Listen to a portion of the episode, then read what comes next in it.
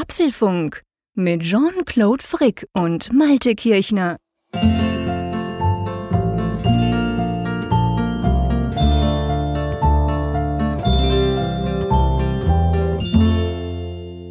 Herzlich willkommen zum Apfelfunk Nummer 50 Boah, was für eine schöne Zahl, lieber Malte.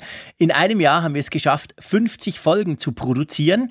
Und ähm, äh, heute ist irgendwas anders, oder täusche ich mich da? Ja, ich fühle mich heute irgendwie beobachtet. So ja, genau. Ich fühle mich heute irgendwie beobachtet.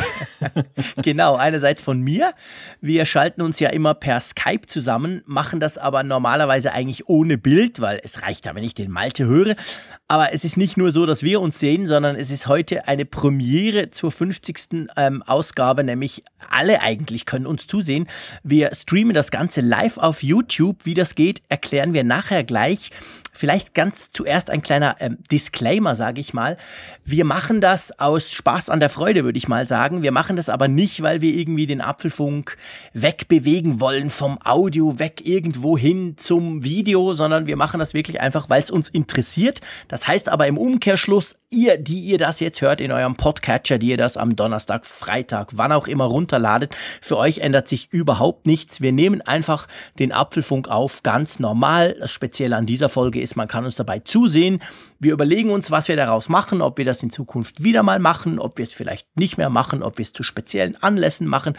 Das können wir alles noch nicht sagen, ähm, aber es ist ganz wichtig für mich und auch für dich, gell, Malte. Wir wollen, dass der Apfelfunk so bleibt, wie er ist grundsätzlich und sich daran nicht viel ändert. Ähm, äh, wir wollen einfach besser werden, das ist klar. Und darum sage ich jetzt noch mal ganz offiziell Hallo an die Nordsee. Ja, hallo Jean-Claude.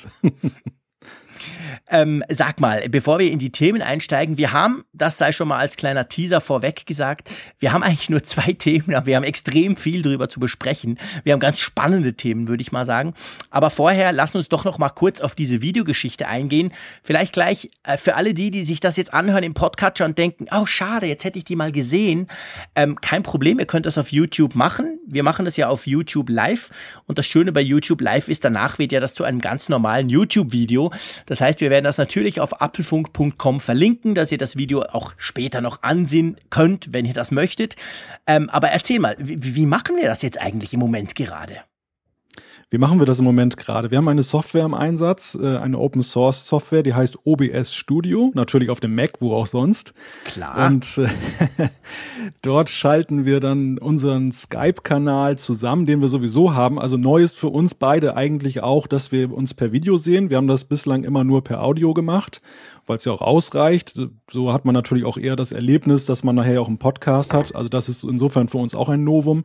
Ja, und dort reichern wir das Ganze dann an oder schalten das zusammen, haben ein kleines entsprechendes Design um das Ganze gelegt und ja, spielen das dann aus an YouTube, wo ihr das dann live mitverfolgen könnt.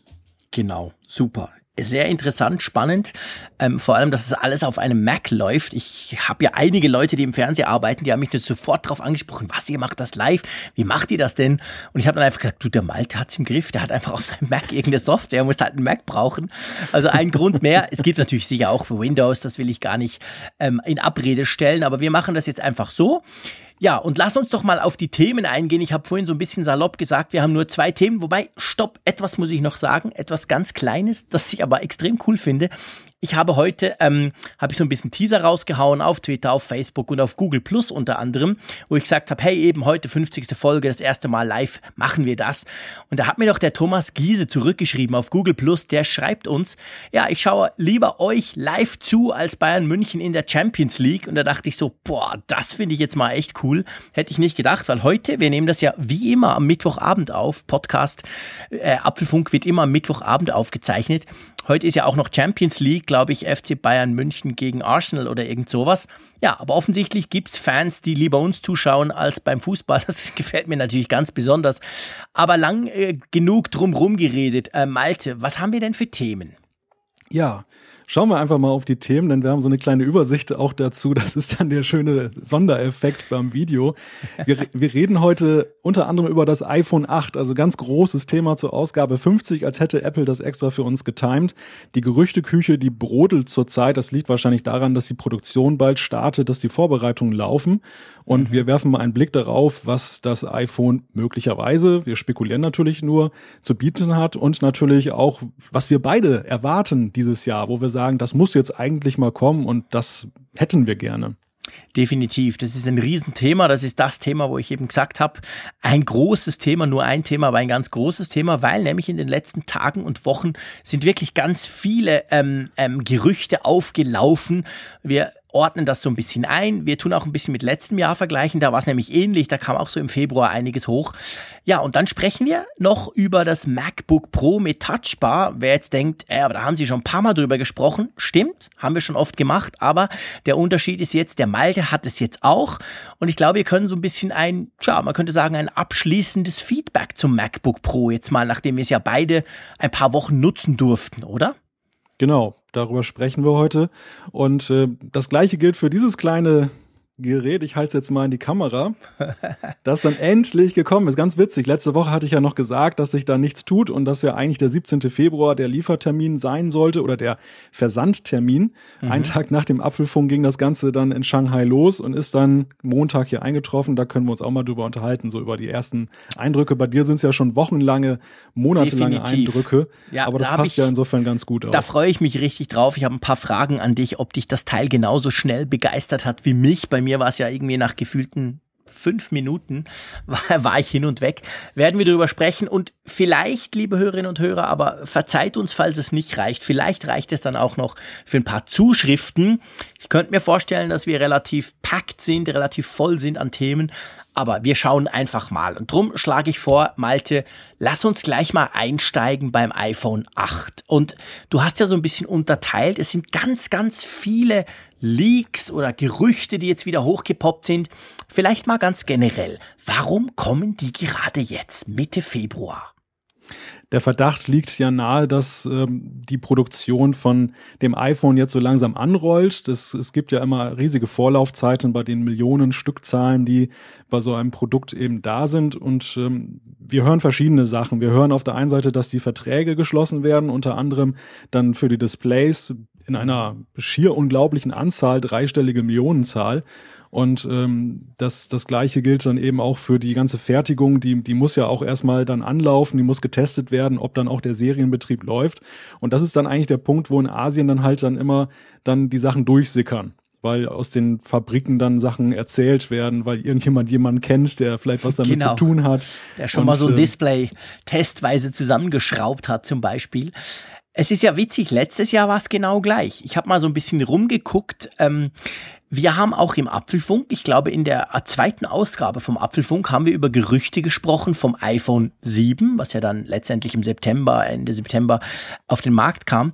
Und bei dem war es so, da kam zum ersten Mal im Februar die Gerüchte, dass Apple wirklich den ähm, Kopfhöreranschluss weglassen könnte. Und ich weiß noch, wir haben diskutiert und er kann doch nicht sein und wirklich. Und das hat sich dann so ein paar Monate lang hoch.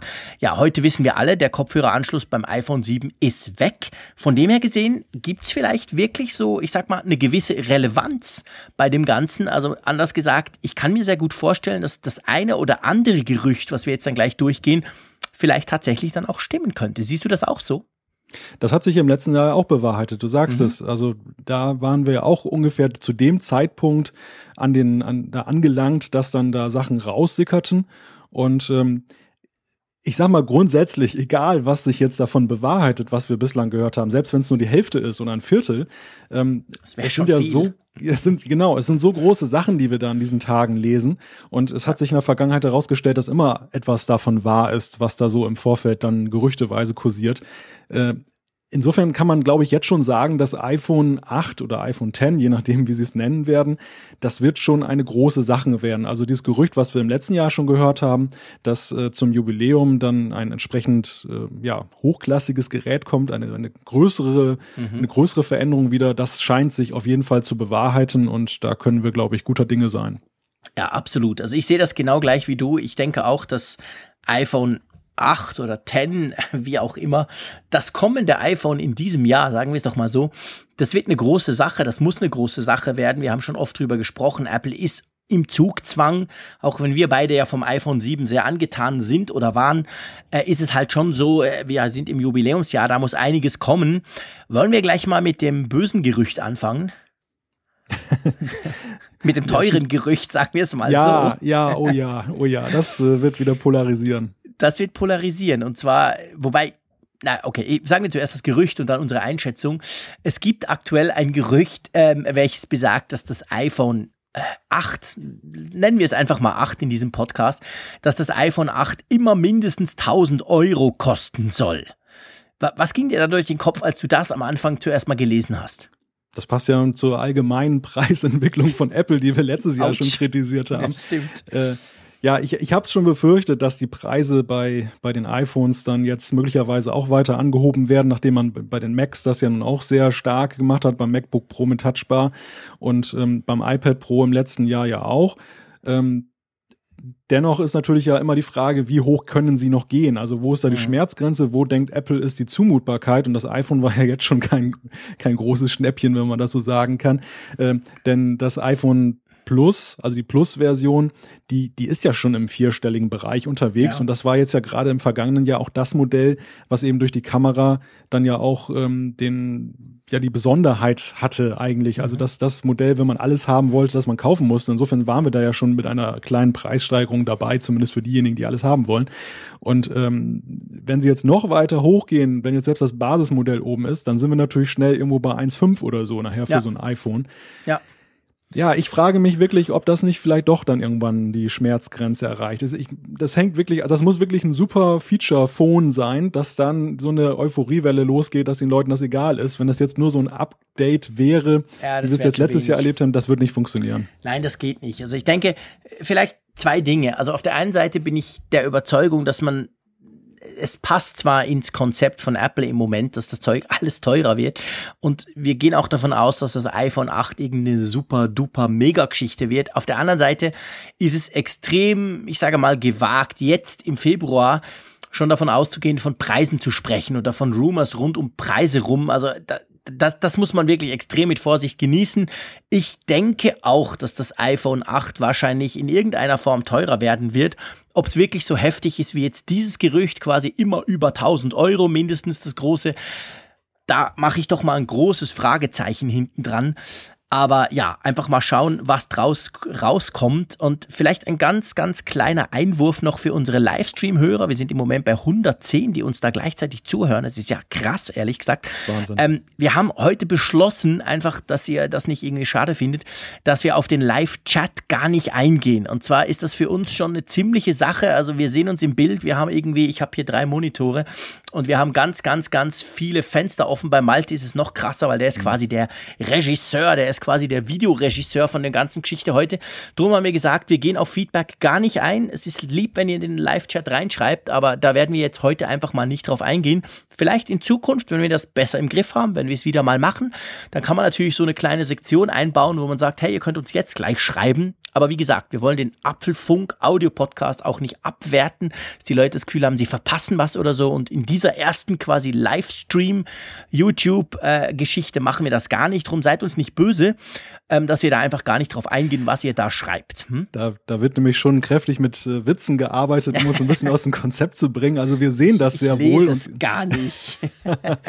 Irgendjemand hat auch schon festgestellt, dass ich immer mal auf den Monitor schiele. In der Tat, ich gucke da immer mal, was da genau. so läuft. Aber du hast recht, wir wollen, wir wollen das diesmal noch so fahren. Es muss sich auch ein bisschen finden und wir wollen ja auch eben schauen, wie, wie wir das Format weiterentwickeln können, auch sowohl, sag ich mal, auf der Audioschiene als auch auf der Videoschiene. Genau. Insofern die Pionierleistung heute ist, dass wir dann das, das Bild bringen und äh, ja, dass wir einfach mal einfach das mal live hinkriegen und ja. trotzdem hoffentlich noch einen guten Audio-Podcast machen. Das ist schon schwierig genug, die ganze Ablenkung. Anyway, gehen wir zurück zum iPhone 8. Den Preis, wie gesagt, großes Fragezeichen, aber günstiger dürfte es nicht werden, das Teil. Ähm, ja, wollen wir mal auf die ganze Augmented Reality Geschichte eingehen? Die hat sich ja so ein bisschen hochgeschaukelt diese Woche, oder? Ja, im Mittelpunkt steht die Aussage, dass da ein 3D-Sensor eingebaut sein soll. Und jetzt fragt sich natürlich alle Welt, was hat es damit auf sich? Was kann der? Was soll der tun? Und ähm, Augmented Reality ist ein Faktor. Dann passt ja noch dazu, dass Tim Cook ja auf seiner Europareise auch gerade noch die Augmented Reality als so großes Ding sozusagen in Aussicht gestellt hat. Oh, Zufall. Ähm, natürlich sind das auch macht Bild das schon lange. ja, das stimmt. Also äh, Bildqualität und Bildeffekte sind natürlich auch dann da äh, wieder genannt worden als mögliche Verbesserung. Aber ich glaube wirklich, ähm, das könnte, wenn der kommt, wirklich so in Richtung AR gehen. Also das ist, das ist dann doch, glaube ich, jetzt der Punkt, wo Apple dann die, die nächste Stufe dann, dann erreichen möchte. Ja, ich meine, man sagt Apple ja schon lange nach, dass sie in irgendeiner Form an VR äh, AR, also Augmented Reality und Virtual Reality arbeiten. Ähm, bis jetzt kam halt einfach gar nichts. Es kam nicht eine Brille, es kam nicht irgendwie, wie Samsung das macht, irgendein Teil, wo du dein Smartphone reinstecken kannst. Es kam überhaupt nichts. Und ich könnte mir schon vorstellen, dass das vielleicht genau so ein Feature ist. Man hat ja gemunkelt in letzter Zeit auch, man gesagt hat, ja, Apple spart sich das auf für dieses zehn Jahre iPhone, weil wir wissen alle, Apple liebt Zahlen. Apple ist ein großer Fan von Jubiläen und solchen Geschichten. Und das könnte ich mir durchaus vorstellen, dass wir irgendeine Form von Augmented Reality sehen, dass wir zum Beispiel mit der Kamera vom iPhone irgendwo hinhalten können und uns da automatisch irgendwelche Zusatzinformationen äh, eingeblendet werden, ohne dass wir Siri fragen müssen oder danach suchen müssen oder so. Also das würde, auch wenn man noch überhaupt nicht weiß, in welche Richtung sich das bewegt, das würde irgendwie passen, finde ich. Das wäre recht stimmig und könnte durchaus unter Umständen the, the, the one big thing sein, das große Teil, was quasi neu kommt. Siehst du das auch so? Ja, ja, das, das, das könnte ich mir auch durchaus vorstellen, dass, dass das dahinter steckt. Jetzt ist natürlich die Frage, ähm, wenn Apple sowas macht, ähm, wo, wie, wie wird das aussehen? Ich glaube, das ist noch definitiv zu früh. Wir wissen einfach noch, noch nichts darüber. Wir wissen nur, dass der Tim Cook ein großer Fan von Augmented Reality ist. Das sagt er immer wieder. Gleichzeitig wissen wir auch, dass der Tim Cook äh, immer wieder sagt, hey, das nächste Jahr wird super, hyper, mega geil und wir haben so tolle Produkte und schieß mich tot. Ja, und dann am Schluss, also jetzt rückblickend auf 2016, es war ein schönes Jahr, ich bin sehr zufrieden mit dem iPhone und so, aber letztendlich so das große Mega-Hammer-Jahr, wie er, glaube ich, auch im Januar von einem Jahr gesagt hat, war es ja dann doch nicht. Ähm, also ich glaube, da muss man auch wieder ein bisschen relativieren, oder? Ganz ehrlich gesagt, ich nehme den Tim Cook, wenn er so sagt, it, it's amazing und so, gar nicht mehr so ernst. Ja, Tim Cook macht ja eigentlich das Gegenteil von dem, was Steve Jobs ja über Jahre praktiziert hat. Genau, genau. Steve Jobs hat eigentlich gar nichts rausgelassen, mhm. hat alles geheim gehalten, hat selbst das Offensichtliche im Vorfeld geleugnet und am Ende kam es dann doch. Ja. Und ähm, Tim Cook ist eigentlich jemand, der den Leuten immer einredet, da kommt was Großartiges, es wird ein super Jahr, wartet mal ab. Im weiteren Verlauf haben wir noch so unglaubliche Innovationen. Und manchmal geht er ja auch ins Detail, dass er dann in der Analystenkonferenz dann andeutet, dass da zum Beispiel beim Fernseher gab es ja auch entsprechende Zitate, mhm. die ja ziemlich ziemlich eindeutig waren. Und ähm, am Ende haben wir dann äh, eine TV-App gekriegt fürs Apple TV. Wahnsinn. Die wir nicht mal gekriegt haben. Auch mit dem Auto, muss man ja sagen, hat er auch in einigen Interviews sich weit aus dem Fenster gelehnt und mhm. bislang haben wir da gar nichts gesehen. Ich glaube schon, dass da was dran ist, dass Apple das in irgendeiner Weise erforscht, aber es ist eben nicht so, dass die Produktreife da war und dass da konkret ja. was kommt. Und das ist in der Tat so ein, ein gefährlicher Faktor bei ihm. Das äh, sehe ich auch bei der Augmented Reality Geschichte. Mhm. Ich glaube, Augmented Reality, Apple ist da aber wieder die Firma, die es zum Erfolg führen kann. Denn es ist ja nicht so, dass die Technik jetzt nicht da ist, aber ja. alle bisherigen ja. Anwendungen lassen eigentlich so die perfekte Symbiose zwischen Hard- und Software vermissen. Mhm. Und ähm, gerade der Softwarefaktor, den darf man nicht unterschätzen, wie das, wie das eingefügt wird. Und ich glaube auch Augmented Reality ist auch so ein Ding, was in hohem Maße davon profitiert, wenn es dann auch systemnah integriert ist. Also ja. wenn es dann jetzt nicht so eine Sache ist, die sich irgendwo in so einer App befindet. Ja so fusselig irgendwo auf Abruf, sondern dass, wenn das zentral einfach Direkt eingefügt in der ist. Kamera-App, ja. du musst nicht irgendwo noch was drücken, du musst nicht noch eine App runterladen, irgendwas, sondern es ist einfach quasi einfach da. Du hast schon recht. Also Augmented Reality, ich bin ja, ich gebe es offen zu, ein Riesenfan. Ich finde das hammermäßig. Die die Microsoft HoloLens, die bläst mich weg. Das finde ich so ein cooles, äh, coole Idee und ein cooles Konzept. Das fasziniert mich. Auf der anderen Seite muss man schon auch sagen, so richtig ganz viele super spannende Dinge hat man im Consumer-Bereich, in dem Bereich bis jetzt noch nicht gesehen. Und es könnte tatsächlich so sein, vielleicht wird es tatsächlich so sein, dass Apple quasi wieder mal die Firma ist, die sehr spät kommt im Verhältnis zu anderen, aber es dann vielleicht richtig macht. Also das wäre definitiv spannend und ja, ich glaube, wir müssen warten. Wahrscheinlich wird noch der eine oder andere Sensor in äh, China vom Band fallen, wo wir dann vielleicht ein bisschen mehr wissen in den nächsten Wochen oder Monaten. ähm, ja, einfach mal gucken. Wollen wir mal zum nächsten Gerücht gehen? Mehr so ja. um die Hardware rum? Genau, das nächste Gerücht betrifft die äh, Schalter. genau. Du hast so schön geschrieben, Verzicht auf Hardware-Knöpfe. Jetzt könnte man ja sagen, und es gibt ja wirklich genug, die das auch gesagt haben, die haben gesagt, ja, okay, das iPhone 7 war schon mal so der erste Schritt. Wir haben ja zwar noch einen Home-Button, aber der ist ja eigentlich kein Home-Button mehr, ist ja Fake, ist ein Fake-Button, um es mal mit, mit dem Trump zu sagen. Also das Ding ist, fühlt sich zwar an wie, das ist ein Motor, der das macht, die, die, die Taptic Engine, aber letztendlich ist es eben kein Knopf mehr, den man drücken kann.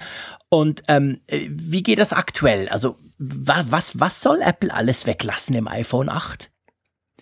Ja, eigentlich fast alles. Also Ach, du Scheiße. Die, die, Laut, okay. die Lautstärke-Knöpfe, den, den Stummschalter, den Einschaltknopf und allen voran soll der Home-Button dann auch mit Touch-ID dann in das Display aufgehen. Das ist auch so ja ein Gerücht, was ja uns ja schon länger begleitet, ähm, dass ja, ich weiß ich nicht, beseelt ist vielleicht von dem Wunsch, dass man es so macht, aber äh, ja eigentlich auch irgendwo logisch und einleuchtend ist, dass man es macht. Das ist schon lange, du hast recht, das ist etwas, wo wir schon lange drüber diskutieren. Man hat ja sogar schon vor dem iPhone 7 darüber diskutiert, es könnte schon letztes Jahr quasi rauskommen, das Teil ähm, wo man einfach quasi irgendwo aufs Display drückt und dadurch dann ähm, die ganzen Funktionen, die der Home-Button hat, inklusive Touch-ID hat.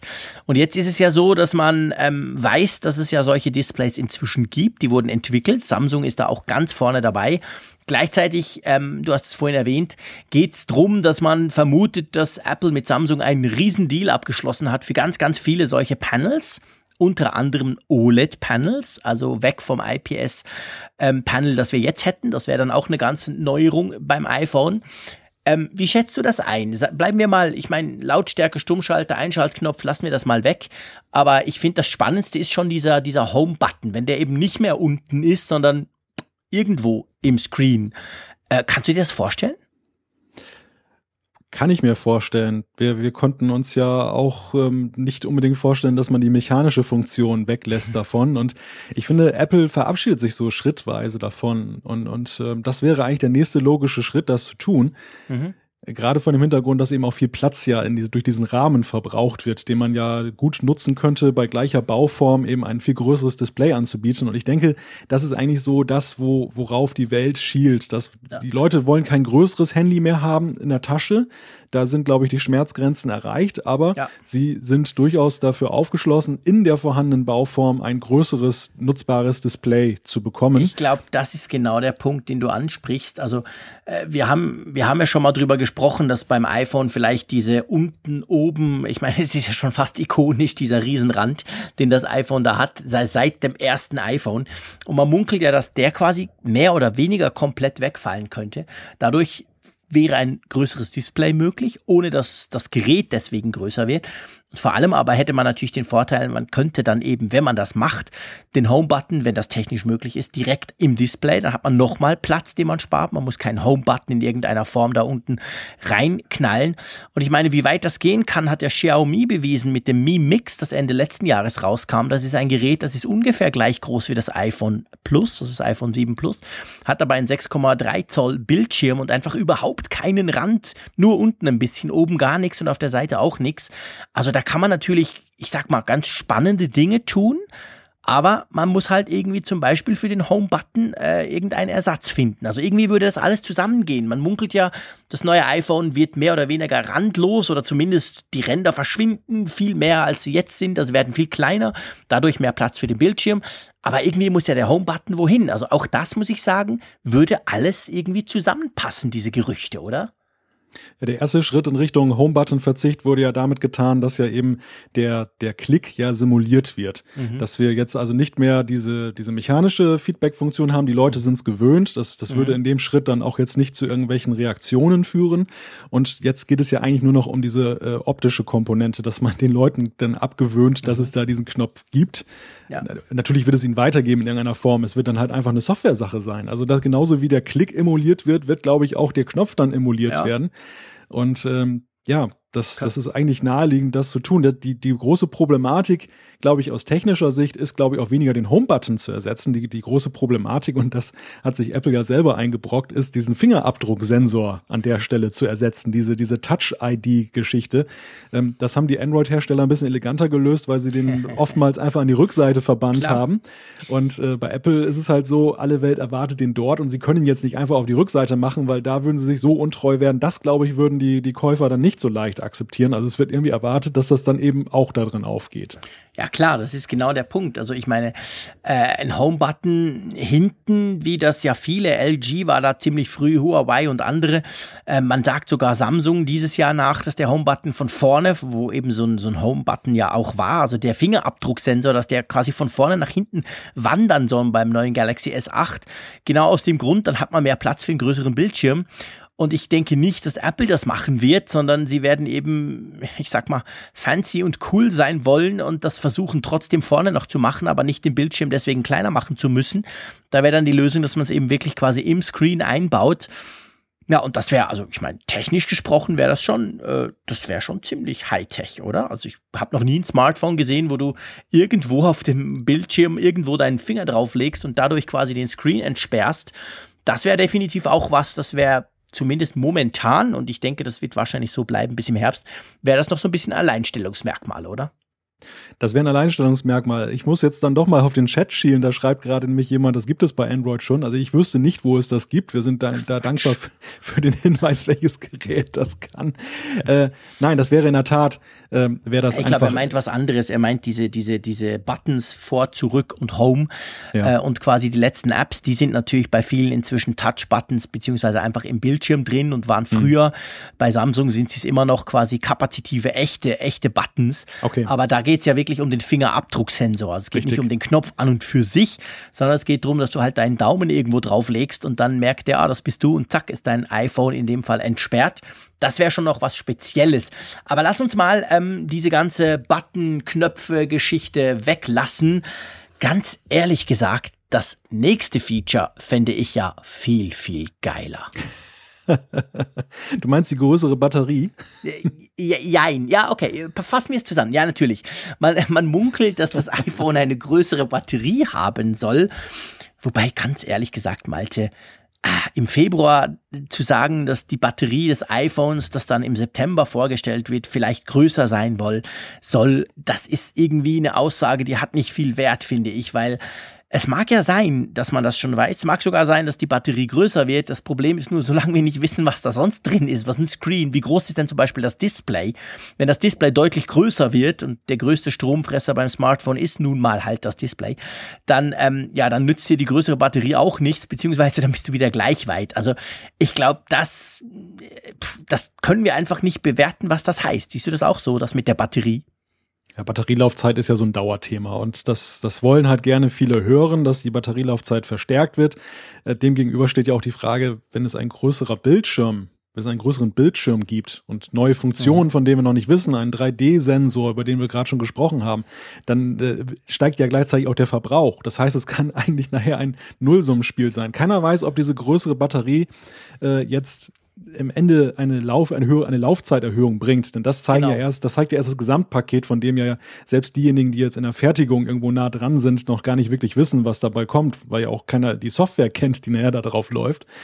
Und äh, insofern ist, kann das der die Hoffnung auf eine größere Batterie kann sich zwar bewahrheiten, aber das heißt noch lange nicht, dass das äh, Handy dann deshalb länger durchhält, sondern schlichtweg vielleicht, genau. dass die Batterie nötig ist, damit wir überhaupt die gleichen Zeiten wie jetzt beibehalten können. Ich fürchte ganz ehrlich gesagt, und ich meine, klar, ich weiß es auch nicht, aber ich fürchte genau, das wird der Fall sein. Also gut möglich, dass die Batterie tatsächlich größer ist, gleichzeitig ist der Bildschirm aber viel größer und damit sind wir wieder gleich weit wie jetzt.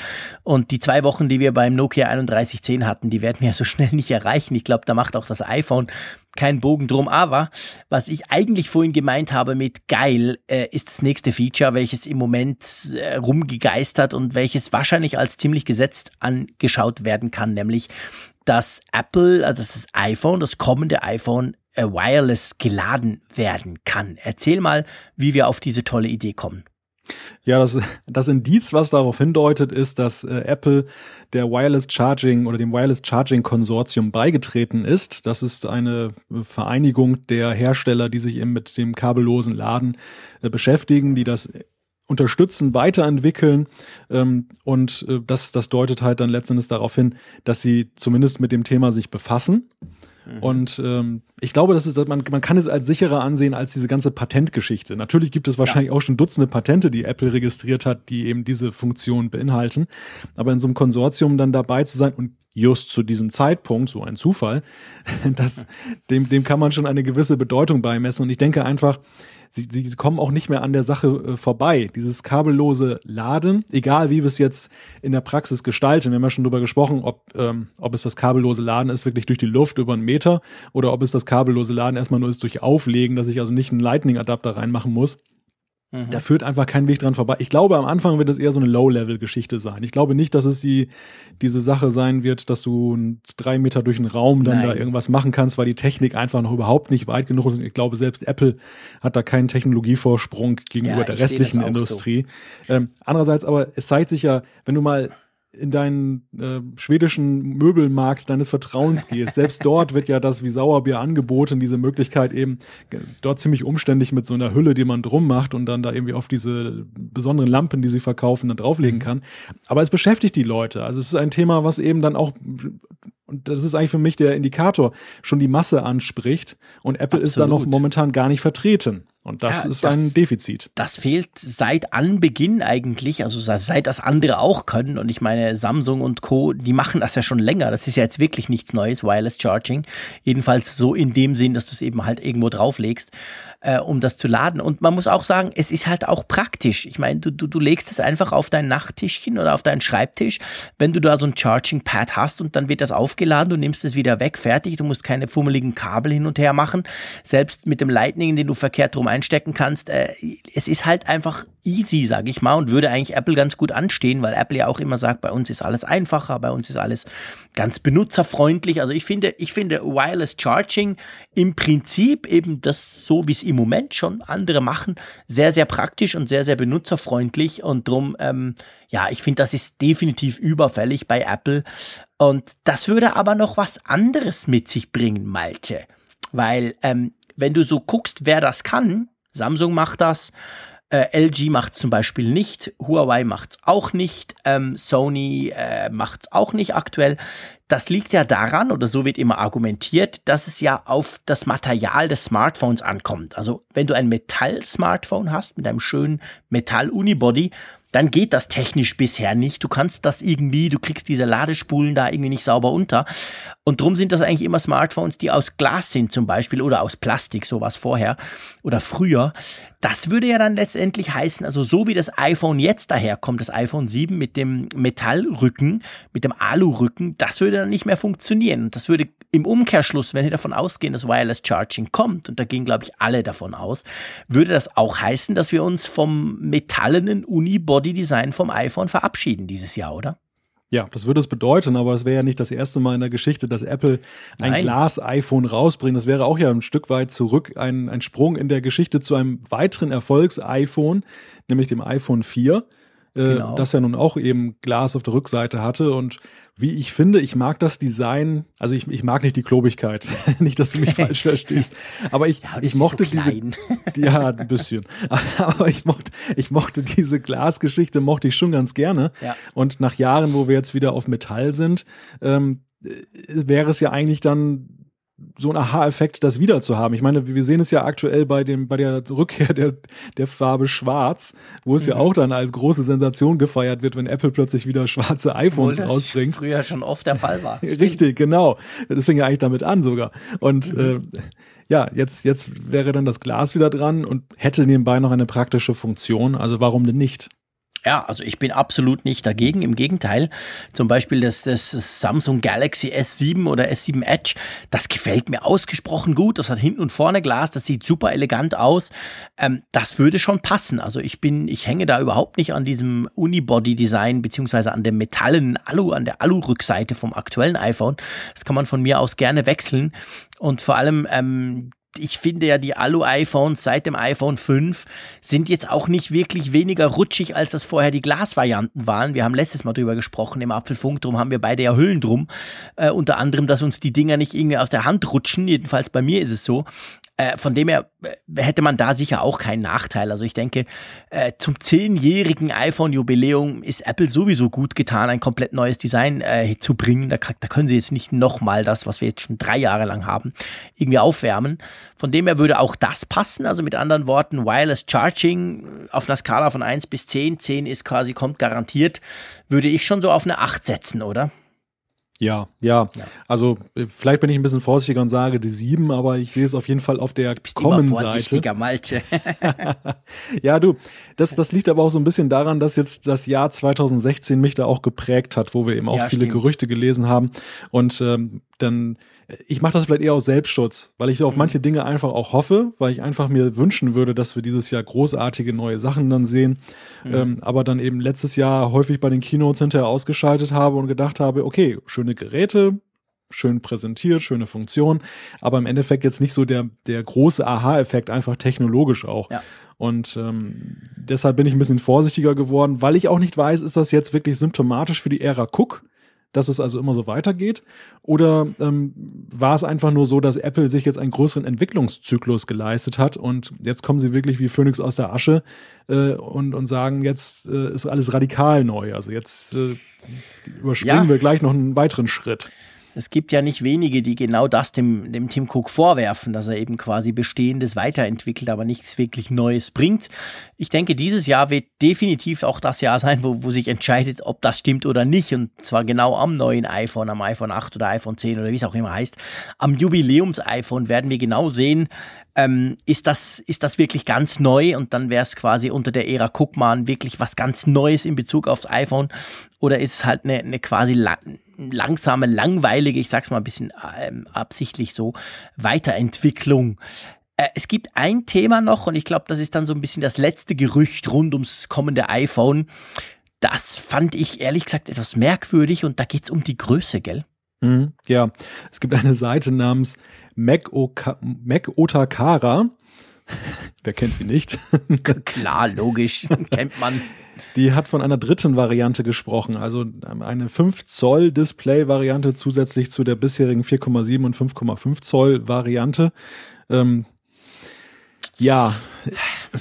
Soll ich dir sagen, was ich davon halte? Ja, bitte. Ganz kurz, nichts. Nein, es ist jetzt ein bisschen fies. Das tönt so, wie wenn ich es wüsste. Das ist natürlich überhaupt nicht der Fall. Aber äh, ich denke, wa was ich mir vorstellen könnte, ist eben, dass Apple dadurch, dass sie quasi diesen Rand verkleinern, und ich denke auch, das ist etwas, was, das ist ein Riesentrend, den sehen wir dieses Jahr. Ich, ich bin in zehn Tagen am Mobile World Congress in Barcelona und da werde ich ganz, ganz viele neue Smartphones sehen. Und bei allen dieses Jahr tendiert es dahin, dass man den Rand weglässt, fast weglässt, kleiner macht. Also Apple wird sich auch diesen Trend, denke ich, dieses Jahr nicht verschließen können. Also das wird sicher etwas sein, was kommt. Und da ist dann eben genau der Punkt, wenn du den Rand quasi kleiner machst, kannst du ja das iPhone behalten, wie es ist. Der Bildschirm wird aber größer. Und das heißt natürlich umgekehrt auf die Gerüchte, ja, dann hast du eben vielleicht ein äh, 5 Zoll ähm, Gerät, also ein 5 Zoll Display, aber das Gerät selber ist nur 4,7 Zoll eigentlich, beziehungsweise weil der Rand halt viel kleiner wird, kannst du plötzlich viel größeren Bildschirm in einen verhältnismäßig sagen wir mal, gleich großes Gerät packen. Und ich denke ehrlich, dass dieses Gerücht jetzt konkret mit diesen drei Größen, es geht da um 4,7, um eben neu 5 und dann 5,5 Zoll, wie es ja jetzt beim Plus-Modell schon der Fall ist, das, das kommt wahrscheinlich eher daraus, dass halt dadurch, dass sich der Bildschirm verändert, der wird sicher größer werden, aber nicht zwangsläufig auch das Gehäuse drumherum, dass wir dadurch quasi in Anführungszeichen neue Größen haben, weil halt der Bildschirm sich anders entwickelt. Denkst du auch, das könnte unter Umständen der, der Ursprung dieser Gerüchte sein? Ja, also ich könnte mir auch vorstellen, dass das eher eine Verwechslung ist genau. oder eine Missinterpretation dessen, was da, was da im Kommen ist, weil ja auch diese Quellen, die, auf die sich das stützt, ja eben auch ja eher so aus der Ecke kommen, äh, die lesen irgendwelche Specs und, und, und mhm. Rahmenverträge möglicherweise und interpretieren da irgendwelche Sachen raus oder haben vielleicht auch so einzelne Bauteile, haben wir auch in der Vergangenheit immer wieder gesehen. Stimmt. Vielleicht von Prototypen auch, von denen sie Schlussfolgern. Die Frage, die ich mir stelle, ist ja, gibt es denn überhaupt einen Bedarf für ein, eine Bauform zwischen den bisherigen beiden? Und das sehe ich, um die Antwort vorwegzunehmen, nicht. Also äh, es gibt, es gibt durchaus eine nicht. Anhängerschaft nach unten. Das, das haben wir festgestellt mit dem iPhone SE, über das wir ja mehrfach gesprochen haben. Es gibt mhm. immer noch die, die Nutzer, die sich das kleinere iPhone wünschen. Ähm, es gibt vielleicht auch ein paar, die sich ein noch größeres iPhone wünschen. Die, die sagen, also selbst das Plus ist mir noch nicht groß genug. Ich könnte mir auch noch eine Nummer größer vorstellen. Mhm. Aber zwischen den, den Modellen, die da jetzt sind, hm, weiß ich nicht. Also ich sehe da nicht den Use Case, ehrlich gesagt, was mir das jetzt bringen sollte. So, ja. so weit auseinander liegen die ja nun auch nicht. Ja, überhaupt nicht. Also äh, zwischen 4,7 und 5 Zoll, ehrlich gesagt, ist ja praktisch überhaupt kein Unterschied. Ich kann mir auch nicht vorstellen, dass da so eine Zwischenkategorie neu lanciert wird. Äh, ich denke vielmehr, es, ist wirklich unter Umständen ein Missverständnis zwischen diesen, diesen einzelnen Varianten. Ich meine, es ist schon so, wenn du, wenn du guckst, wo sich die großen Geräte, die Fablets, um mal diesen Begriff zu nutzen, hin entwickeln, dann sieht man zum Beispiel bei Samsung, da ist ja das S8 wird im Frühling kommen, irgendwann im März vorgestellt werden, im April in den Verkauf kommen. Man weiß schon relativ viel oder man denkt schon relativ viel zu wissen. Und da ist es zum Beispiel so, dass das Größere der beiden, die, das gab es vorher auch immer in zwei Größen, tatsächlich größer werden soll. Also größer als 5,7 Zoll. Man munkelt von 6, 6,1, irgend sowas. Also da offensichtlich entwickelt sich es ein bisschen hin. Das Huawei ähm, äh, Mate 9, das vor ein paar Monaten vorgestellt wurde, ist auch schon wieder eine Ecke größer als der Vorgänger. Also ich könnte mir eher vorstellen, dass Apple unter Umständen das iPhone 8 Plus oder 10 Plus oder wie es dann auch heißt, äh, tatsächlich ein bisschen größer macht äh, und aber unten quasi in Anführungszeichen bleibt oder maximal auf 5 Zoll geht oder so. Also ich, ich, ich denke nicht, es gibt wirklich drei Größen, 4, 7, 5 und 5, 5. Das macht überhaupt keinen Sinn. Nein. Es muss was irgendwie Kleines in Anführungszeichen oder Handliches, sagen wir es so, geben. Und dann darf es durchaus was Großes geben. Und ich könnte mir tatsächlich vorstellen, dass das Große sogar noch ein bisschen größer wird. Ja, ja, das ist vorstellbar. Das, das, ich glaube, Apple schielt da natürlich auch mal ein bisschen darauf, was der Markt ansonsten so macht. Also mhm. sie, sie sind ja, was das angeht, ja in der Vergangenheit sehr zurückhaltend gewesen, bis sie ihre, ihre Modelle selber mal größer gemacht haben. Genau. Ähm, insofern glaube ich, werden sie da einfach mal schauen, was da passiert. Eine spannende Frage, die mir gerade in den Sinn kommt, ist, ähm, es gab ja auch Gerüchte bezüglich des iPads, dass auch beim iPad ja schon solche Veränderungen bezüglich der Größen sind. Mhm. Was denkst du, wer hat den, den Leadership sozusagen bei der Technologie? Könnte es sein, dass wir im Frühjahr vielleicht schon iPads sehen, die uns Hinweise geben, wohin die Reise auf das iPhone gehen kann? Oder ist das iPhone so sankrosankt als technologisches Flaggschiff, also auch, dass es einfach bestimmen muss, wo die Reise hingeht, dass wir noch ein relativ, ja, ähnliches iPad jetzt nochmal erleben werden. Und äh, dann kommt das iPhone 8 oder iPhone 10, je nachdem, wie es heißen wird. Und dann im nächsten Jahr äh, geht es beim iPad dann in die Richtung dessen, was das iPhone jetzt prägt. Nein, das glaube ich nicht. Ich glaube tatsächlich auch, dass wir mit dem iPhone, da munkelt man ja irgendwas Ende März, Termin, Vorstellung, Keynote, irgend sowas. Ähm, ich glaube tatsächlich, dass wenn Apple diesen Weg geht, und ich bin eigentlich überzeugt, dass sie ihn gehen, also den Weg, äh, ähm, Display wird größer, Rand wird kleiner, sagen wir es mal so. Das kann ich mir tatsächlich vorstellen, dass wir das schon von beim iPad sehen, weil wir haben ja jetzt schon oft genug darüber gesprochen, eigentlich bei allen Quartalszahlen. Äh, das iPad zeigt, kennt meistens nur eine Richtung und nämlich nach unten. Also von dem her gesehen, das iPad, ich sag's jetzt mal salopp, kann sich's nicht leisten, nochmal ein Jahr im gleichen Design daherzukommen, so gut die Features drin dann auch sein mögen, sondern auch das iPad finde ich ganz krass gesagt, ist sogar noch fast mehr unter Druck designtechnisch als das iPhone. Da, da muss jetzt was gehen, da muss irgendwas kommen, wo die Leute denken, boah, das sieht ja ganz neu aus, das sieht ja hammermäßig aus.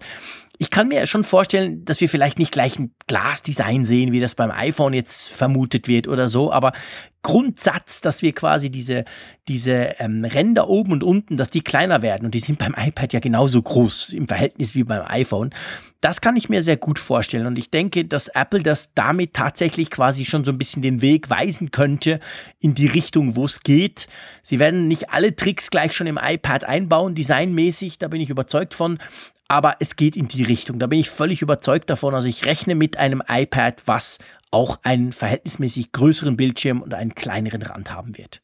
Ja, da könnte was dran sein, weil wir haben ja das iPad, wie du gerade schon sagtest, äh, jetzt eigentlich schon ja, vier, mindestens ja, vier Generationen ja eigentlich so in ja, diesem genau. Air-Design. Und wenn wir mal ehrlich sind, das, das, das iPad 4 und iPad 3, das war zwar dicker und, und äh, aber eigentlich vom Design ja, her ja auch ziemlich kein ähnlich. Kein Unterschied fast, genau. Ja. Und insofern äh, ist das in der Tat richtig, dass, dass ähm, da so ein, ein optischer mhm. neuer Look dann einfach jetzt dann an, der Zeit wäre ich könnte mir vorstellen, das hat ja Apple auch mal gerne mal gemacht, dass sie ähm, dann ja Teile der, der neuen Features schon sozusagen einführen. Ja, genau. Das, genau. Das ist so, so wie damals mit Touch ID, dass es dann bei dem mhm. einen auftaucht und dann bei dem nächsten vermisst man es noch und dann geht ja. das so äh, nicht unbedingt alles so, synchronisiert weiter. Nee, es dauert dann so ein Jahr, eineinhalb fast, bis es wirklich über die ganzen Modellreihen, wenn wir jetzt iPhone und iPad zusammenfassen, überall dann ankommt. Und ich, ich denke, das könnte genau der Fall sein. Also das iPad, wenn es jetzt im Frühling vorgestellt wird, das neue,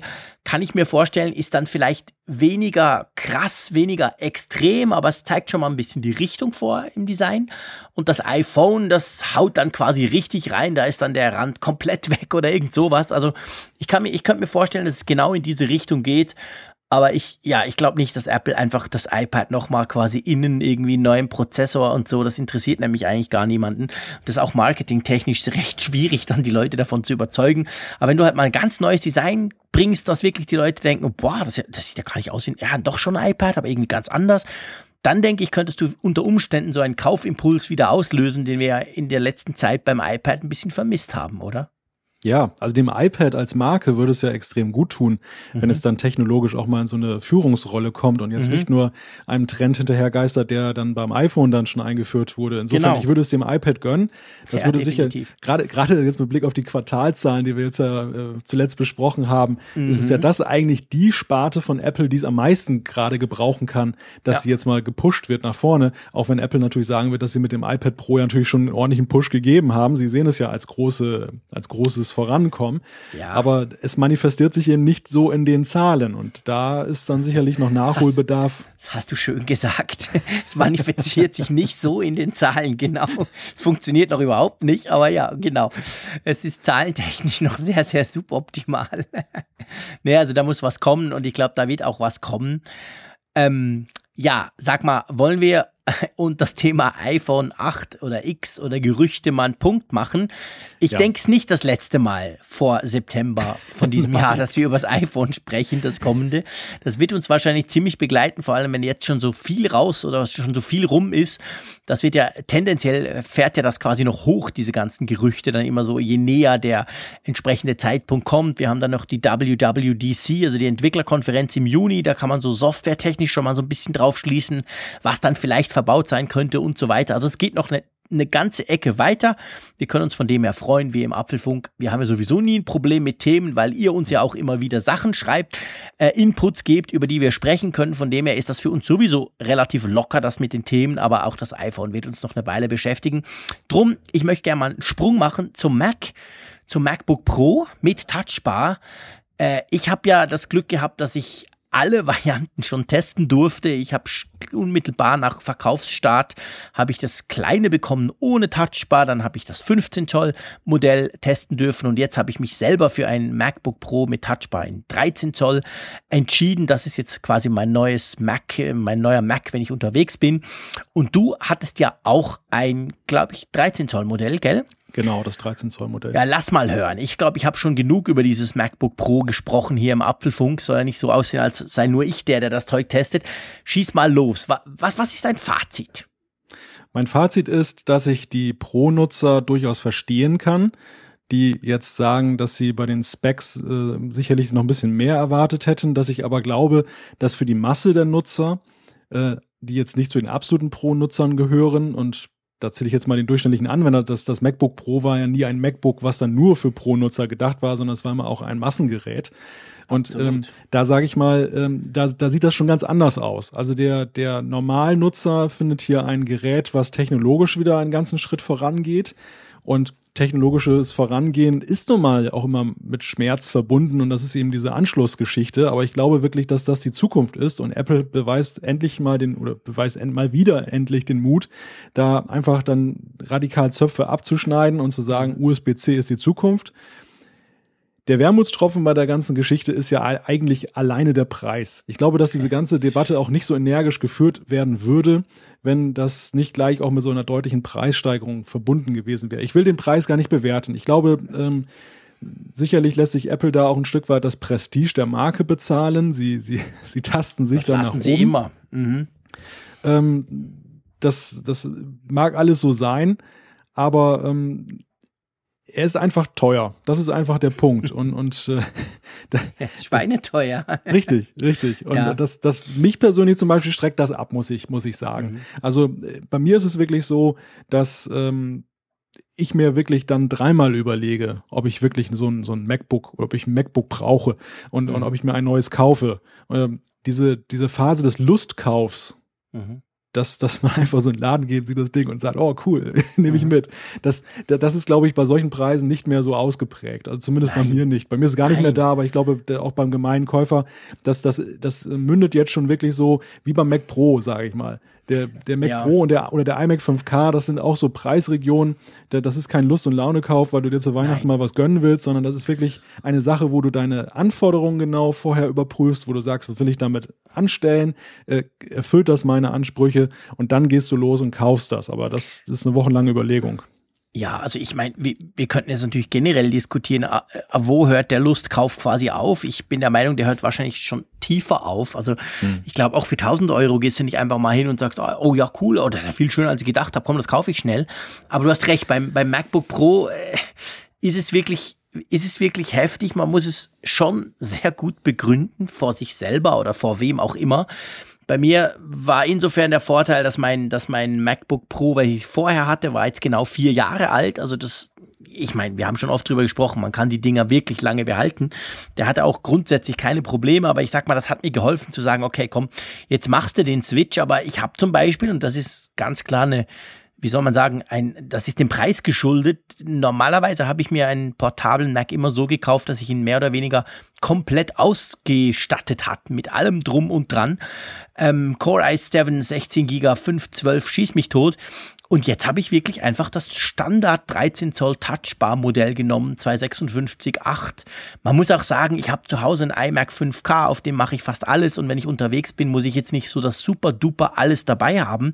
Man kann auch mit dem Ding super perfekt Videos schneiden und seit ich ein paar YouTuber kennengelernt und getroffen habe, die auf einem MacBook, nicht Pro, MacBook, das kleine flache mit dem einen USB Type-C-Anschluss, die machen auch da drauf mit Final Cut Sachen. Das geht alles. Also letztendlich kann man sich ein bisschen einschränken, sage ich mal. Aber das, du hast schon recht, der Preis ist wirklich heftig.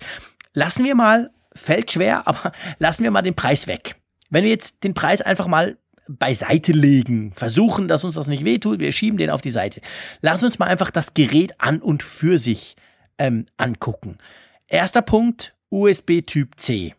Ich gebe zu, ich bin ein riesiger Fan. Ich möchte nie mehr einen anderen Anschluss als diesen geilen kleinen Anschluss. Wie sieht das bei dir aus?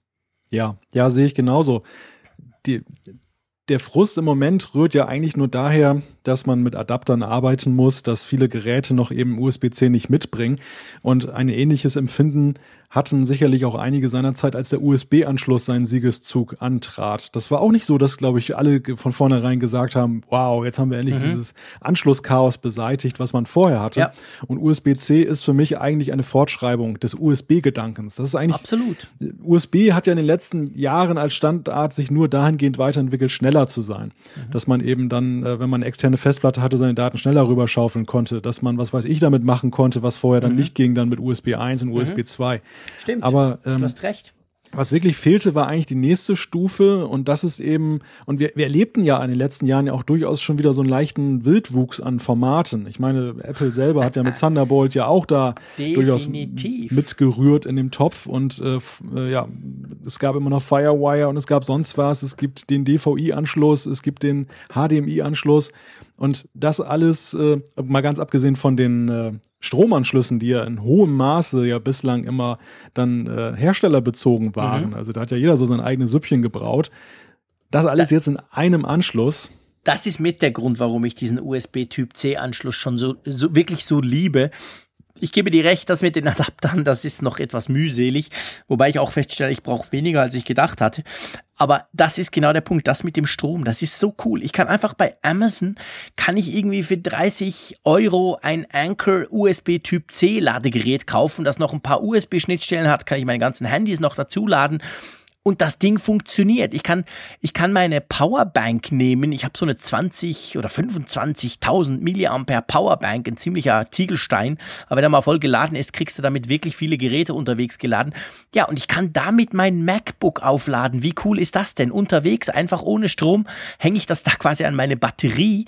Ganz ehrlich gesagt, im Moment, Stand jetzt, Anfang 2017, finde ich das mit dem Strom am besten beim USB-Typ C. Das ist so praktisch. Man hat so viele Möglichkeiten plötzlich.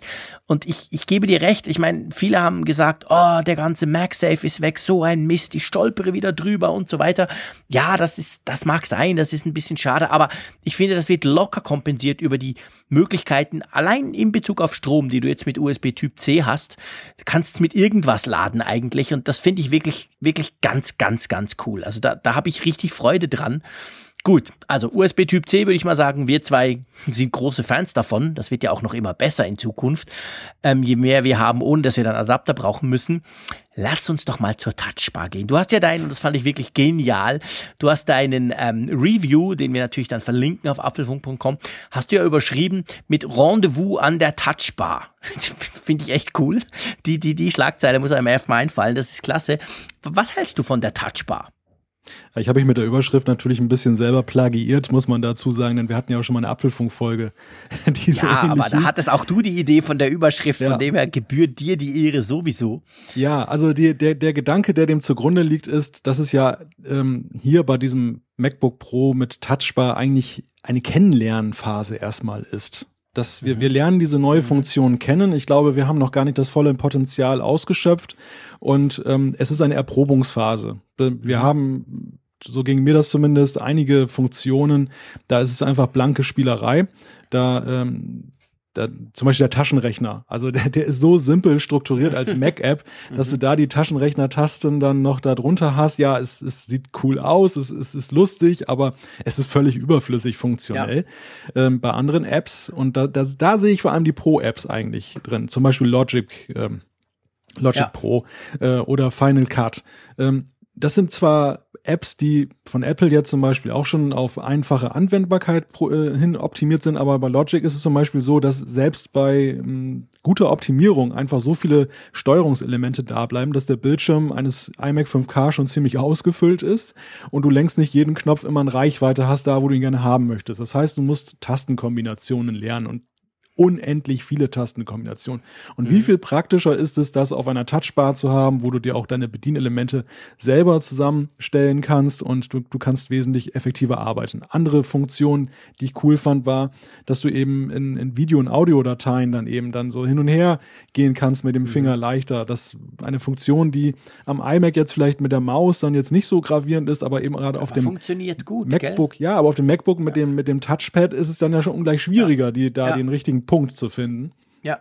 Insofern, die Touchbar ist ein, ein, ein Utensil, ähm, das viel Potenzial hat, meines Erachtens, äh, das hier noch gar nicht komplett ausgeschöpft ist und das aber, und da sind wir auch wieder beim Rendezvous-Gedanken, wenn du jemanden kennenlernst, natürlich, vielleicht verliebst du dich dann darin, aber in, in diejenige. Äh, auf der anderen Seite, man muss sich auch einander gewöhnen. Das ist, muss sich auch so ein Alltag aufbauen. Und das ist so ein Punkt, der, den, der mir auch aufgefallen ist, dass die Touchbar natürlich gerade am Anfang eben auch bedingt, dass du ähm, dir, dir das wirklich antrainieren musst, sie zu benutzen. Dass, dass das jetzt nicht einfach so immer in, in gleich in Fleisch und Blut übergeht. Es, es, es sind Apps, wo es naheliegend ist, wo es sich aufdrängt. Mhm. Aber ich habe mich auch mal wieder dabei ertappt, dass ich dann noch meinen klassischen Mustern war, die ich eben die letzten Jahrzehnte bei der Bedienung eines Computers dann hatte. Mhm. Und äh, das braucht einfach ein bisschen. Ja, du hast recht. Also, mir, mir geht's ganz ähnlich. Die anfängliche Begeisterung, so, wow, wow, cool, zusätzlicher Screen, lustig, ähm, die, die flacht dann so ein bisschen ab. Und dann merkst du aber, ich finde auch, wie du das gesagt hast, ich finde eigentlich in den Pro-Apps macht die Touchbar dort am meisten Sinn, wo du nicht einfach nur, ich sag mal, simple, in Anführungszeichen, ähm, Shortcuts ersetzt durch irgendein Icon, sondern wo du wirklich zum Teil auch recht komplexe Workflows, die du mit, mit, mit einzelnen Shortcuts gar nicht einfach so machen kannst, die du dann vielleicht wirklich in ein, zwei quasi clevere Icons nebeneinander versetzt, wo du dann ganz schnell irgendwas tun kannst. Also dort, dort, dort macht sie wirklich Sinn und dort kommt das Potenzial so richtig zum Tragen. Und da sind natürlich die App-Hersteller gefragt. Die müssen das entsprechend einbauen. Die müssen sich überlegen, wo haben wir gewisse Dinge, die man nicht einfach so mal mit äh, Command Alt F5 irgendwie lösen kann. Wo würde es eben Sinn machen, sowas auf der Touchbar quasi umzusetzen? Ja, und da sind wir halt noch nicht so weit, sag ich mal. Wir haben in den Apple Apps, gibt schon ein paar ganz schöne Beispiele, auch Final Cut Pro, finde ich, hat ein paar ganz coole Dinger direkt eingebaut in der Touchbar. Aber auf der anderen Seite, ähm, ja, viele haben das halt noch nicht und der Photoshop, der hat's schon, aber boah, ja, da habe ich jetzt gut, ich muss sagen, ich bin nicht der super Profi, also ich brauche wahrscheinlich drei Prozent von dem Tool, aber da habe ich jetzt auch nicht das Gefühl, dass ich um die Touchbar quasi nicht rumkomme, oder? Ja, ja, ich sag mal, aus Sicht der, der Designer, der User Interface Designer, ist das eine Zäsur, was wir da gerade erleben. Ja. Das ist zu vergleichen eigentlich mit der, der Veränderung vom Handy zum klassischen Handy zum Smartphone, wo du ja eben auch diese Software-Kontrollelemente mhm. bekommen hast, weg von den Hardware-Tasten, weg von einem klassischen Stimmt. Menüsystem. Und das muss erstmal in Fleisch und Blut übergehen. Es gibt jetzt zwei Probleme. Das eine ist die Gewohnheit und das andere ist die Verbreitung. Die Gewohnheit, das lässt sich, glaube ich, noch relativ leicht überwinden, aber man muss sich erstmal diese Denke zu eigen machen, dass man eben softwaregesteuerte Tasten dann implementiert. Mhm. Der, der zweite Punkt, den äh, ich sehe, ist ähm, aber eher die Verbreitung. Und da haben wir ganz am Anfang ja mal drüber gesprochen, als die Touchbar aufkam, mit der Frage, bleibt es jetzt ein MacBook Pro, ja, Exklusivteil? Ja. Oder ist das, äh, wird das auch den Desktop-Mac in irgendeiner Weise irgendwann erreichen? Und ich denke, die Mac-Plattform selber ähm, ist ja schon nicht so riesengroß wie die PC-Plattform und, und ähm, dementsprechend das jetzt noch dann zu fragmentieren, jetzt auf eine kleine Geräteklasse in dem Mac-Portfolio. Ja ah, ich weiß nicht, ob das, ja, das die Entwickler großen nicht. Firmen, nee, das genau. wird die genau. nicht überzeugen. Also genau. die, die, können ja, die können ja nicht bei der bei der Software können sie jetzt kein richtiges Umdenken machen bei der Steuerung, weil sie müssen immer daran denken, es gibt immer noch unzählige Nutzer, die, die das eben nicht die, haben. Die genau, die die alte Steuerung ja. immer noch benötigen und das sind dann beileibe nicht nur die Altgerätebesitzer, sondern es sind dann eben auch noch immer noch Neugerätebesitzer, ja, genau. die gerade ihr MacBook äh, gekauft haben oder ihren iMac oder ihren ihren äh, ja Stimmt. in Mac Mini. Und das, äh, das ist so ein Punkt. Also das, das äh, wird ein große, großer Hemmschuh sein. Und da bin ich auch wirklich gespannt. Ich weiß nicht, ob wir dieses Jahr da schon in der Richtung was erleben werden, aber auf jeden Fall müssen wir da was erleben. Ja, ich hoffe es. Weil es dürfte ja nicht allzu viel Zeit vergehen, weil genau sonst die Entwickler sagen, ja, ist ja schön und gut, aber wer hat schon ein MacBook Pro mit Touchbar? Ähm, die allermeisten arbeiten vielleicht auf dem iMac oder auf anderen Rechnern oder auf älteren MacBook Pros, die das eben dann nicht haben. Und dadurch ähm, leidet natürlich dann die, die, die Unterstützung von dieser an und für sich ja spannenden Funktion. Lass mich einen ganz kurzen, ganz kleinen Einschub machen, finde ich wirklich cool. Wir senden jetzt genau eine Stunde äh, live da auf YouTube, ja, während unserer Podcast-Aufnahme und es hören uns immer noch 80 Leute zu gleichzeitig. Das finde ich krass, das finde ich wirklich super, super spannend. Ich meine, es ist immerhin Viertel vor elf an einem Mittwochabend. Also es gibt ja genug Leute, die anderes zu tun haben oder vielleicht auch mal ins Bett wollen, sie morgen früh aufstehen müssen. Trotzdem gucken uns und hören uns 80 Leute auf YouTube zu. Also das finde ich echt, echt beeindruckend, ganz ehrlich gesagt. Finde ich richtig cool. Ja, also an in dieser Stelle mal ein Dank an die, die immer noch ausharren und uns da zuschauen, wie wir den Apfelfunk-Podcast aufnehmen. Klasse Sache, freut uns natürlich sehr. Ist ja schön, wenn man das nicht einfach unter kompletter Ausschluss der Öffentlichkeit macht. Wir hätten es auch dann probiert, gell? Aber ja. trotzdem. Äh, Zum Glück habe ich diesmal nicht. Hä? Zum Glück habe ich diesmal nicht darauf gewettet, dass eine bestimmte Anzahl von Leuten zuschaut, denn ich hätte die Wette wieder verloren. Genau, so wie beim Apfelfunk. Da hätten wir beide ja. die Wette verloren vor einem Jahr, dass wir dachten, ja, wir machen das mal und da hört dann eh niemand zu. Und dann gucken wir mal. Das ist zum Glück inzwischen anders. Das freut uns natürlich riesig. Ähm, sag mal, beim, beim MacBook Pro noch eine Sache möchte ich noch drauf eingehen. Und zwar nicht unbedingt Design. Klar, ich finde es super schön. Mir gefällt es deutlich besser als der Vorgänger. Das habe ich aber oft bei Apple-Produkten, dass ich finde, der neue sieht irgendwie schon cooler aus. Aber was mich halt wirklich beeindruckt und ganz ehrlich gesagt auch ein ganz, ganz wichtiger Entscheid war, warum ich es dann am Schluss eben doch gekauft habe, das 13 Zoll, wir sprechen jetzt hier mal vom 13 Zoller, ist, dass es einfach deutlich leichter ist, dass es viel flacher ist, dass es vom Gefühl her, wenn ich, ihr wisst alle, ich bin extrem viel unterwegs und hatte eigentlich mein MacBook Pro ähm, vorher immer dabei, es war auch ein 13 Zoll und jetzt, das habe ich auch immer dabei und es kommt mir so viel leichter vor. Ging dir das auch ein bisschen so oder ja. du, du kommst glaube ich vom MacBook Air, oder? Ich komme vom MacBook Air, ja, also ich bin da Leichtigkeit. Das ist natürlich nicht so krass, oder? Leichtigkeit gewöhnt und Leichtigkeitsliebhaber ja. sozusagen. Äh, ja, nein, der, der Unterschied ist, ist nicht so krass, aber ich hatte auch mal ein MacBook Pro mhm. und weiß, wo die Geräte herkommen. Mhm. Und das hat sich ja eigentlich schon mit dem MacBook Pro mit Retina Display, das war ja, hat man ja auch schon genutzt als Stufe, um das mhm. äh, Gehäuse dünner zu machen und das Gerät leichter. Und das ist jetzt die, die nächste Eskalationsstufe. Ja. Wir, wir kritisieren das ja immer gerne mal so ein bisschen, diesen Hang, alles leichter zu machen bei den Smartphones. Da bin ich ja mittlerweile der Ansicht, sie werden dann irgendwann oder auch bei, bei den Tablets, es ist jetzt nicht mehr so signifikant wichtig, sie noch viel leichter zu machen. Äh, wichtiger sind da einem schon andere Faktoren mittlerweile, wo man ja. sagt, Laufzeit zum Beispiel, ähm, lieber, lieber ein Gramm mehr und mehr Laufzeit als jetzt eben nochmal zehn Gramm leichter, weil ist ja schon ein Federgewicht. Mhm. Aber bei den MacBooks ist, ist da, glaube ich, äh, noch eine andere eine, eine andere Haltung, die man dazu hat. Und, und mir geht, ging es auch so bei dem Testgerät, dass es einfach dazu einlädt, es auch einfach mal so unter den Arm zu klemmen und mitzunehmen ja, und genau. eben, eben nicht äh, so als Ballast empfunden ja. wird. Und ich, Ja. ich, ich mag einfach, ich meine, klar, ich verstehe alle, die sagen, diese Tastatur mit ähm, dem geringen Tastenhub, nicht den 32 Zentimetern, die andere gerne haben möchten, dass, dass das kritikwürdig ist. Ähm, Mhm. Dass das nicht jedem gefällt, aber mir ging es bei diesem reinen MacBook in Anführungszeichen ohne ohne jeden Zusatz schon so, dass mich irgendwie diese diese Kompaktheit, dieses dünne, diese dieses leichte Gewicht irgendwie doch sehr fasziniert hat und das das einfach auch es ist einfach designmäßig auch eine wunderschöne Fortschreibung dessen, was Apple in den letzten Jahren gemacht hat. Sie sind sich da irgendwo treu geblieben. Ähm, ich glaube, da muss auch gar nicht so ein radikaler Change rein, wie den, den wir Nein. jetzt gerade beim iPad ein, eingefordert haben. Nein. Ja, also ich finde, ich finde, das ist eine, das Design ist, ist ansprechend. Es ist kein großer Schritt, aber es ist äh, ja gemessen eben, was technologisch da passiert, dann doch schon ein riesiger Schritt und ein Schritt in die richtige Richtung, wie ich finde. Ja, absolut. Das sehe ich auch so. Also es ist konsequent, geht's weiter. Ähm, und ich gebe dir recht, ich finde, wenn man eben gerade vergleicht mit den Vorgängermodellen vom Pro, egal, äh, auch beim 15er, das, das, das neue wurde deutlich, auch da viel leichter. Es ist natürlich per se einfach größer und mir dadurch auch zu groß und nicht mehr so richtig ganz portabel, aber trotzdem, also da wurde ein Riesenschritt gemacht. Und ähm, ich denke, das haben sie, das haben sie richtig gemacht, ohne allzu viel, ohne dass man auf allzu viel verzichten muss. Also die Schnittstellen jetzt mal außen vor, die haben mit der Größe selber ja nicht wirklich was zu tun, aber auch Batterielaufzeit, ich komme bei mir eigentlich plus minus auf ähnliche Batterielaufzeiten, wie das vorher der Fall war. War das bei dir auch so oder hattest du so ein bisschen mit diesen, man konnte ja viel lesen von diesen völlig unkonstanten Batterielaufzeiten, hattest du das Problem auch? Nein, nein, ich habe das nicht erlebt mit dem Gerät. Ich muss sagen, ich habe jetzt nicht auch nicht mit der Stoppuhr daneben gestanden, sondern ich habe mich einfach mal auf meinen subjektiven Eindruck verlassen, wie ob ich das Gefühl habe, dass sich das relativ schnell entlädt oder ob das jetzt für einen passablen Arbeitstag ausreicht. Ja. Und mein Gefühl war eigentlich, dass das Gerät da dem völlig genügt, dass da es ist, es stellt keine Rekorde auf, das hat ja auch keiner behauptet. Also es ist jetzt nicht so, dass es jetzt irgendwie signifikant länger hält, äh, dass man jetzt denkt, da, da kannst du zwei Tage mit überdauern.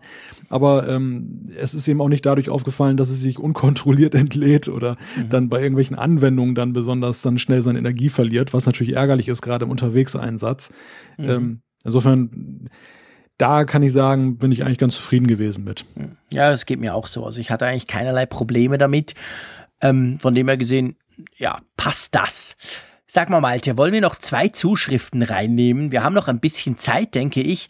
Und ich finde, wir haben zwei ganz interessante Zuschriften, vor allem eine, die sich da auf diese Internet Explorer-Geschichte ähm, ähm, bezieht, wo wir ja jetzt schon zwei Podcasts lang drüber gesprochen haben. Und ähm, wollen wir da mal rüber switchen und unter das MacBook Pro einfach einen Punkt machen? Bist du da einverstanden? Ja, ja, gerne. Okay, super. Dann lass uns doch mal rübergehen. Ich fange mal an mit dem David. Der David hat uns was geschrieben und zwar ging es um File Vault. Ihr erinnert euch, ähm, wir haben über Verschlüsselung gesprochen. Das sollte man ja bei einem Notebook grundsätzlich machen. Wir haben auch drüber gesprochen oder ich habe gesagt, dass ich gesagt habe, du, ähm, irgendwie mir kommt das gar nicht so vor, dass das langsamer ist. Das funktioniert ja eigentlich super, weil, weil mein MacBook Pro 13 Zoll, welches ich aus dem Geschäft, also auf Arbeit bekommen habe, hat das eben und das hat irgendwie super funktioniert und so. Und da hat uns der David was dazu geschrieben. Magst du das mal kurz vorlesen? Ja, er hat geschrieben, File Vault hat keinen Einfluss auf die CPU oder den Plattenspeicher, denn das ist eine Volumenverschlüsselung und keine Dateiverschlüsselung. Eine Volumenverschlüsselung wird beim Hochfahren nach erfolgreicher Schlüsseleingabe gemountet. Sobald die Passworteingabe erfolgreich abgeschlossen wurde, sind die Inhalte der Festplatte verfüg- und einsehbar.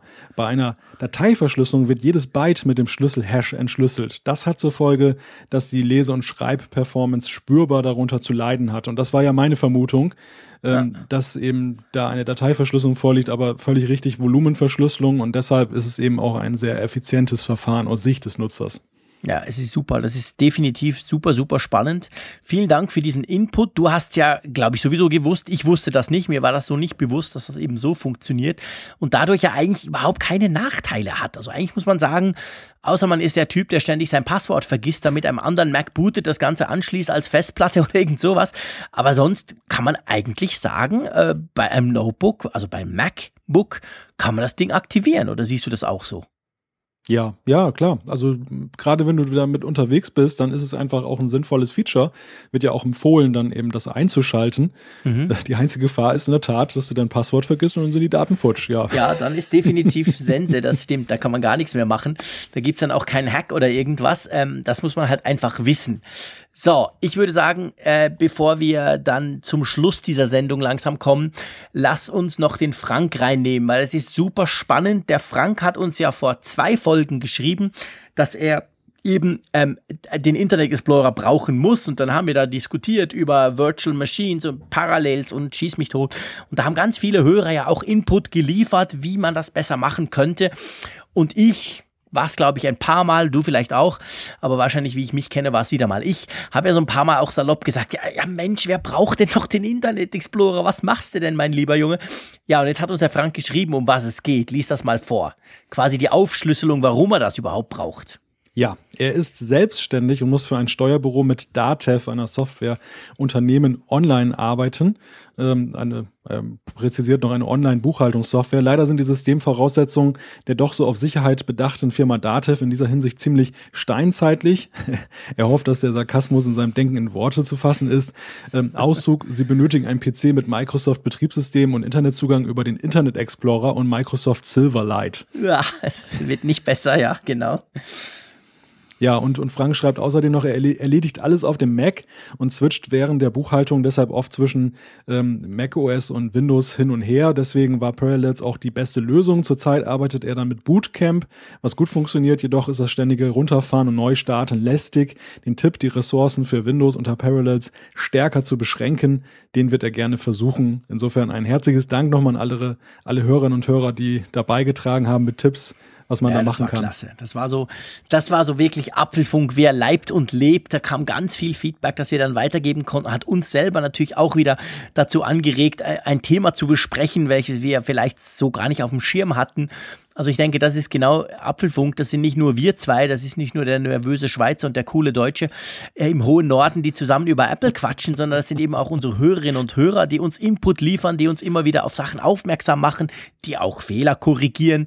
Also das ist, das ist eben echt, finde ich wirklich ganz, ganz klasse. Genauso klasse finde ich, dass immer noch 77 Leute zuschauen hier in unserem Livestream, auch wenn wir langsam ans Ende kommen.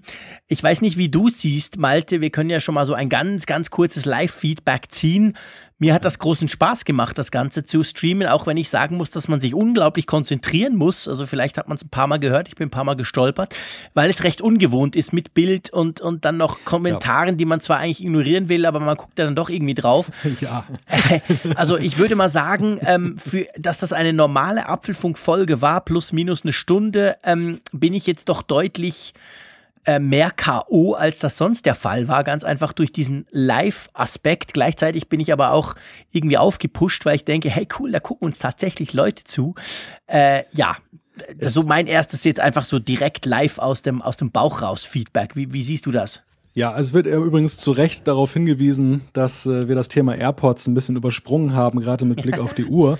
Stimmt. Das das ist nicht vergessen. Also wir machen das zum Cliffhanger, dieses wunderbare Gerät. Hier, da genau. ist es genau. nochmal. Das werden wir dann nächste Woche besprechen, äh, hinreichen. Dann habe ich auch noch Gelegenheit, noch ein paar Tage mehr Erfahrung damit äh, zu sammeln. Äh, kurz vorweg, also positiver Eindruck, oh Wunder. Nein, also was, was du gesagt hast zu diesem Videoerlebnis in der Tat, das ist, das ist schon ähm, eine neuartige Erfahrung. Mir ist es persönlich auch so gegangen, dass ich gemerkt habe, dass ich vielleicht nicht so sehr auf meine Sprache so achte, wie das dann eben immer der Fall ist, wenn wir äh, nur Ton aufgezeichnet haben. Hier kommt ja noch hinzu, dass ich noch so ein bisschen hin und her mische mit den Bildern und ähm, der Chat läuft und man guckt, wie viele Leute zuhören und man guckt auch mal in den Chat und merkt, dass man korrigiert wird und dass da auch noch gute Hinweise gegeben werden. Herzlichen Dank übrigens an der Stelle. Also es war auf jeden Fall eine sehr interessante Erfahrung, eine bereichernde Erfahrung und wir haben ja auch gesagt, wir wollen uns das einfach mal anschauen hinterher oder nochmal drüber nachdenken, drüber sprechen, wie genau. wir das genau. gefunden haben. Wir, wir sind natürlich auch sehr dankbar für das Feedback, das hier parallel schon eintrudelt. Übrigens auch eine sehr interessante Erfahrung, wenn man einen Apfelfunk macht und parallel auf die Uhr hier ständig irgendwelche Tweets kriegt, wo, wo dann schon irgendwelche Bewertungen kommen, Hinweise. Ganz neuartiges Gefühl. Ja, also war eine interessante Sache. Herzlichen Dank an alle, die wach geblieben sind. Das äh, ist ja auch nicht selbstverständlich, dass so viele so ja. spät noch quasi ähm, den, ihren genau. Rechner einschalten und uns dabei zusehen, wie wir diesen Podcast aufnehmen. Also wie gesagt, wir werden das mal analysieren und uns überlegen, wie wir das in welcher Form und ob wir das in Zukunft weitermachen könnten. Können uns sicher vorstellen, dass man das noch weitermachen kann, dass man das auch noch irgendwie verbessern kann, keine Frage. Aber wie gesagt, alle ihr, die ihr jetzt den Podcast hört, indem ihr den Podcatcher angeworfen habt und das in der App hört, ihr habt eigentlich dahingehend nichts verpasst. Der Inhalt ist natürlich der gleiche und wenn ihr mal Lust habt, zumindest mal kurz reinzugucken, wie wir zwei eigentlich aussehen, dann könnt ihr das jetzt auf YouTube auch machen. Wir werden das natürlich verlinken in den Show Notes, weil das ganze Video nachher dann nach unserer äh, Live-Sendung quasi natürlich auch auf YouTube dann online ist und wir lassen es dort auch stehen. Das gehört ganz klar dazu. So, drum von meiner Seite sage ich jetzt einfach mal ganz herzlichen Dank dir, lieber Malte. Herzlichen Dank euch, liebe Hörerinnen und Hörer, die ihr das audiomäßig zuhört. Und dann natürlich vor allem jetzt ganz äh, neu mal äh, vielen Dank an euch, an euch 78 im Moment, die ihr euch das anschaut, das laufen lasst. Das hat mich sehr gefreut, fand ich wirklich eine ganz spannende Erfahrung. Super, habt ihr da quasi mitgemacht, weil ihr gehört ja dazu. Wie gesagt, wenn da gar, gar niemand steht, hätten wir vielleicht irgendwann mal den Knopf gedrückt und das Ganze abgestellt. Ähm, von dem her, super Erfahrung, super Sache. Herzlichen Dank. Ähm, wir kommen nächste Woche wieder. Ganz klar, keine Frage. Themen haben wir genug. Ähm, AirPods sind schon mal gesetzt, das ist klar. Feedback haben wir auch. Dürft ihr uns natürlich auch schicken, wenn es darum geht, dass ihr uns zum Beispiel sagen wollt, was ihr davon gehalten habt, dass wir das jetzt machen. Das müssen nicht nur die sein, die es geguckt haben. Das könnt auch ihr, die ihr das einfach audiomäßig hört, mal sagen, was ihr überhaupt davon haltet, ob euch das was bringt, ob ihr das lustig findet, ob ihr das auf YouTube nachher vielleicht mal noch kurz anguckt oder so. Lasst uns das doch einfach wissen, das wäre klasse. Und ich halte jetzt endlich die Klappe und sage herzlichen Dank aus Bern und tschüss an die Nordsee. Ja, tschüss in die Berge. Äh, bis zum nächsten Mal.